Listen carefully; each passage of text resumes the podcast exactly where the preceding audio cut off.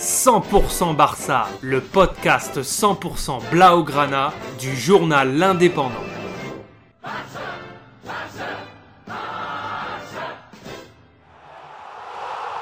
100% Barça, Mesqueum Podcast.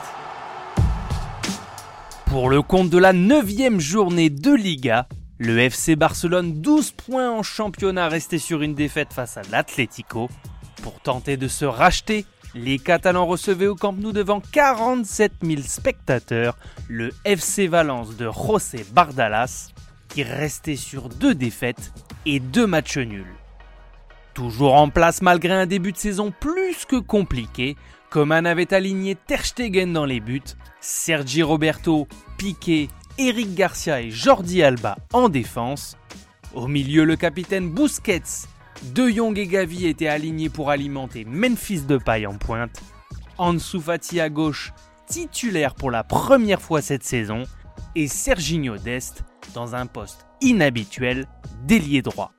Malgré un Barça qui rentre dans son match et se montre de suite dangereux, les joueurs de Valence ouvrent le score par un golasso signé José Gaia. Le capitaine reprend d'une vingtaine de mètres un corner repoussé. C'est puissant et cadré et ça fait 1 à 0 pour Valence.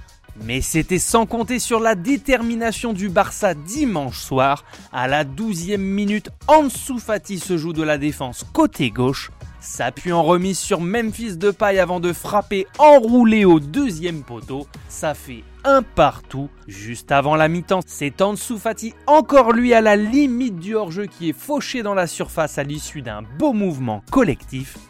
Deux pas d'élan et praline de Memphis Depay face à son compatriote Jasper Silisen qui n'a pas bougé. Ça joue collectif côté Barça qui est plutôt en réussite mais Valence n'abdique pas. Gonzalo Guedes à la 52e minute, c'est sur le poteau.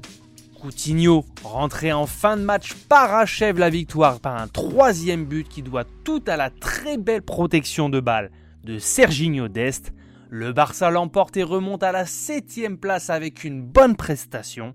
Un très bon moyen de préparer la réception du Dynamo Kiev mercredi 20 octobre en Ligue des Champions, où les Catalans sont derniers de leur groupe.